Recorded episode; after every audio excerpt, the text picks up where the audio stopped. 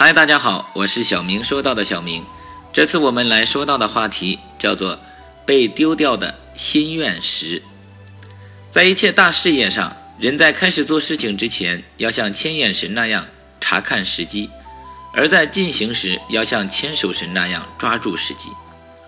有个年轻人想发财，想到几乎发疯的地步，每每听到哪里有财路，他便不辞劳苦地去寻找。有一天，他听说附近深山中有位白发老人，若有缘与他见面，则有求必应，肯定不会空手而归。于是，这个年轻人便连夜收拾行李，赶上山去。他在那儿苦等了五天，终于见到了传说中的老人。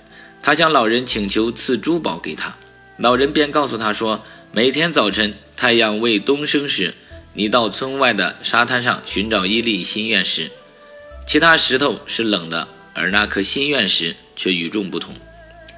握在手里，你会感觉到很温暖，而且会发光。一旦你寻到那颗心愿石后，你所祈祷的东西都可以实现了。青年人很感激老人，便赶快回村去。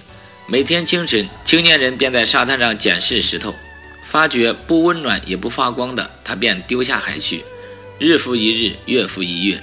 青年人在沙滩上寻找了大半年，始终也没有找到温暖发光的心愿石。有一天，他如往常一样在沙滩开始捡石头，一发觉不是心愿石，他便丢下海去。一粒、两粒、三粒，突然，年轻人哭了起来，因为他刚才习惯的将那颗心愿石随手丢下海去后，才发觉它是温暖的。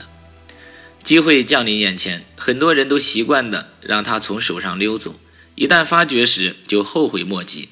哭和早知道都是没有用的。非常感谢您的订阅和聆听，我是小明，我们下次再见。